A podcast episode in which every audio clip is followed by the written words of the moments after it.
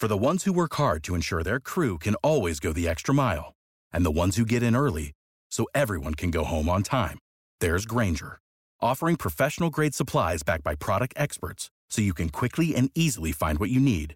Plus, you can count on access to a committed team ready to go the extra mile for you. Call, clickgranger.com, or just stop by. Granger, for the ones who get it done.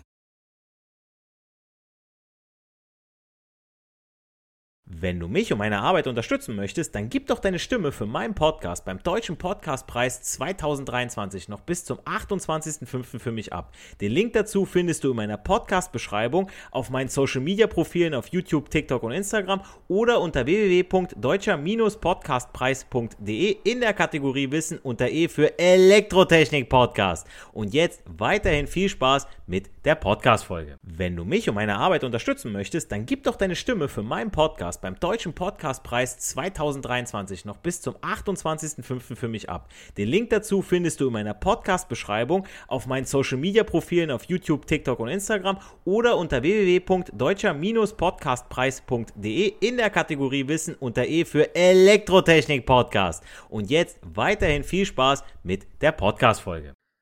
Und wieder heiße ich euch herzlich willkommen zu einer weiteren Podcast-Folge des Elektrotechnik-Podcasts. Mein Name ist Giancarlo the Teacher und in meiner heutigen Folge führe ich das Thema Überstromschutzorgane weiter fort und widme mich den Leitungsschutzschaltern.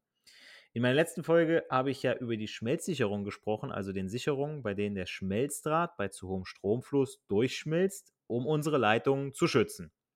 Nachteil bei diesen Sicherungen ist aber der, dass meine Sicherung, nachdem sie ausgelöst hat, ausgewechselt werden muss.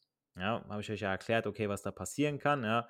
Falsche Sicherung, zu hoch abgesichert, niedrig abgesichert, mit dem Passring und so weiter. Ja, also da haben wir schon einige Gefahren. Ähm, wie gesagt, sie ist also nicht mehr verwendbar und ich muss eine neue Kapsel einsetzen. Blöd, wenn man dann irgendwann keine mehr im Haus hat und welche bestellen muss. Dann hat man vielleicht auch noch Glück. Es ist Sonntag.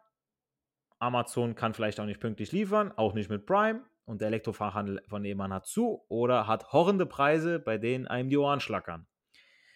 Unter anderem aus diesem simplen Grund hat man dann die Leitungsschutzschalter oder kurz LS-Schalter entwickelt. Und wie diese aufgebaut sind und funktionieren, das erkläre ich euch jetzt nach einer kurzen Maus.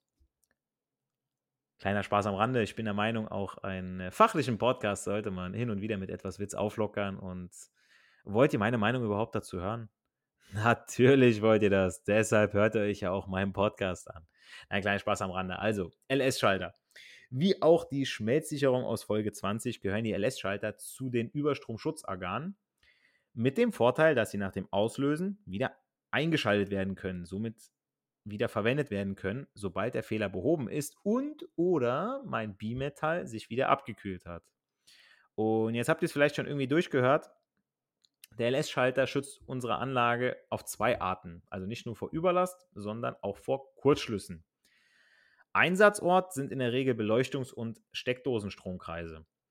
Ähm, zu den Auslösevorrichtungen jetzt erstmal was. Da wäre zum einen der thermische Auslöser, sprich der Schutz gegen Überlast, also wenn dauerhaft ein zu hoher Strom fließt. Thermisch bedeutet, hier spielt die Temperatur eine Rolle. Also im Falle des LS-Schalters handelt es sich genau genommen um ein Bimetall, das sich durch einen zu hohen Stromfluss erwärmt. Das verbiegt sich und dadurch trennt den Eingangs vom Ausgangsstromkreis. Entschuldigung, den Eingangs vom Ausgangsstromkreis. Sobald sich das Bimetall abgekühlt hat, wenn entweder der Fehler behoben wurde oder aber der Verbraucher nicht mehr so viel Strom zieht, kann der LS-Schalter wieder eingeschaltet werden. Also bei meiner Schmelzsicherung durch Überlast, Überstrom, schmilzt durch. Ich muss austauschen, LS-Schalter, Bimetall verbiegt sich, schaltet ab und ich kann es nach einer Zeit wieder einschalten.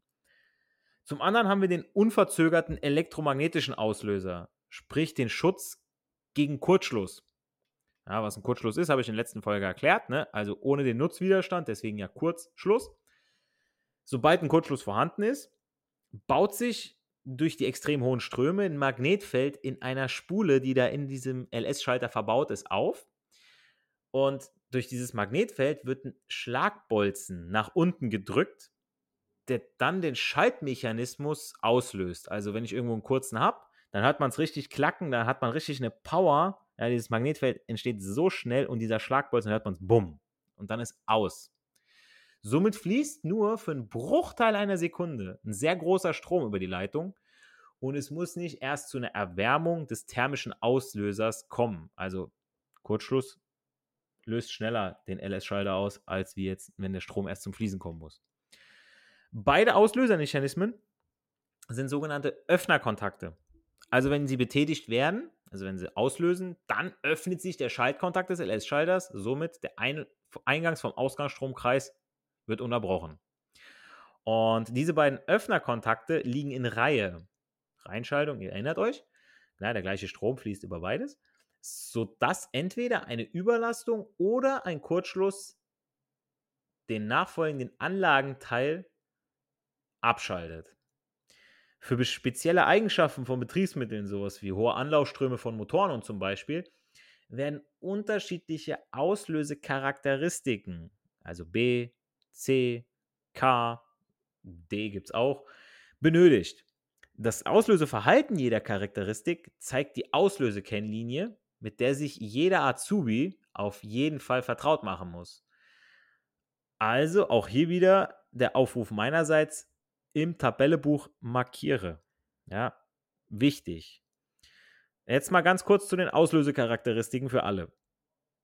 Da gibt es zum Beispiel Auslösecharakteristik B, die löst beim 3 des fünffachen, 3 bis fünffachen des Nennstroms aus.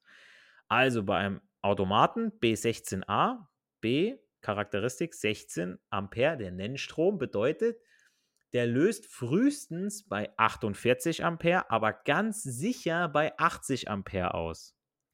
Also bei 48 Ampere, da zuckt er nicht mal, da sagt er, oh, lass mal fließen, so, ja, ich erwärme mich mal langsam und dann Bimetall, irgendwann kommt es dann mal, ja. Erinnert euch eine Strom und Zeit. Und bei 80 Ampere, da hat der da sagt er sofort, nein, nein, nein, nein, nein, das ist jetzt zu hoch, da reicht es mir jetzt sofort auslösen. Ja, wie komme ich auf die 48 Ampere? 3 bis 5-fache des Nennstroms bei Charakteristik B. 3 mal 16 sind 48 und 5 mal 16 sind 80. Also beim 3 bis 5-fachen des Nennstroms löst er aus. Bei 3 fängt er an, bei 5-fach sofort. Und dann gibt es natürlich noch die ganzen anderen Charakteristiken. Ja, wie ich gesagt habe, ich habe einen hohen Anlaufstrom, dann soll der natürlich nicht sofort bei 80 Ampere auslösen, dann soll er später auslösen. Dann nehme ich vielleicht einen C-Automaten. Der C-Charakteristikautomat hat die Eigenschaft, dass er später auslöst, also beim 5- bis 10-fachen des Nennstroms. D hat zum Beispiel 10 bis 20-fach. Dann haben wir noch zum Beispiel K, hat beim 8 bis 14-fachen. Und Z beim 2 bis 3-fachen. Also der ist nochmal eine Ecke schneller als zum Beispiel der B. Man muss halt schauen, wie hoch der Strom, der zum Fließen kommen kann, sein darf und eben wie lang. Also auch hier wieder aus der Kennlinie ablesen können und natürlich, was für einen Verbraucher ich hinten anschließe. Auf LS-Schaltern stehen dann auch noch die Bemessungsspannung, ähm, also für welche Spannung er eingesetzt werden darf oder kann. Ja, meistens für 230 Volt.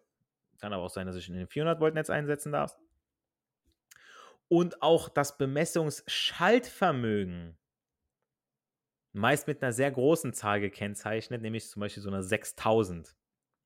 Jetzt denkt man 6000 Bemessungsschaltvermögen. Das ist eine verdammt hohe Zahl.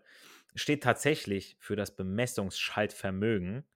Also die Zahl muss auch so groß bzw. so hoch sein, denn der LS-Schalter muss laut Norm Ströme schalten können, die eben im Kurzschlussfall auftreten können. Und das können schon mal 6000 Ampere sein. 6000 Ampere, Leute. Das, das muss man sich mal auf der Zunge zergehen lassen. 6000 Ampere.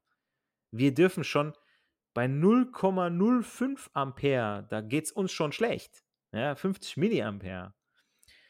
In vielen Fällen ist der maximal zu erwartende Kurzschlussstrom unbekannt. Deshalb sind diese 6000 Ampere ein guter Richtwert. Also damit fahrt ihr schon ganz gut. Ja wenn ihr den nehmt.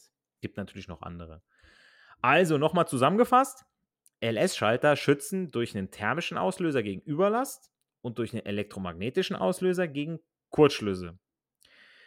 Unterschiedliche Charakteristiken B, C, D, K, Z bestimmen das Auslöseverhalten von meinen LS-Schaltern. Also wann sie anfangen zu zucken und wann sie es ganz sicher auslösen. Ja, 3 bis 5-fach, 10 bis 20-fach und so weiter.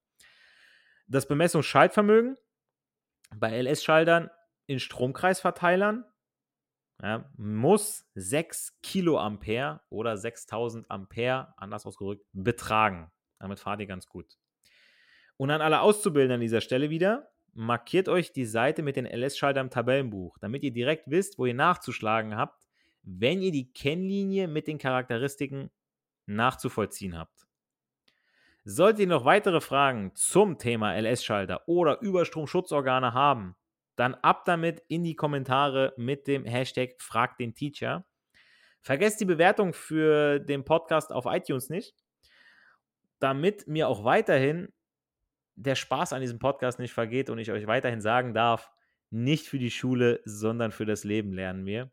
Wir hören uns in der nächsten Podcast-Folge. Macht's gut, euer Giancarlo the Teacher. Wenn du mich und meine Arbeit unterstützen möchtest, dann gib doch deine Stimme für meinen Podcast beim Deutschen Podcastpreis 2023 noch bis zum 28.05. für mich ab. Den Link dazu findest du in meiner Podcast-Beschreibung auf meinen Social-Media-Profilen auf YouTube, TikTok und Instagram oder unter www.deutscher-podcastpreis.de in der Kategorie Wissen unter E für Elektrotechnik Podcast. Und jetzt weiterhin viel Spaß mit der Podcast-Folge.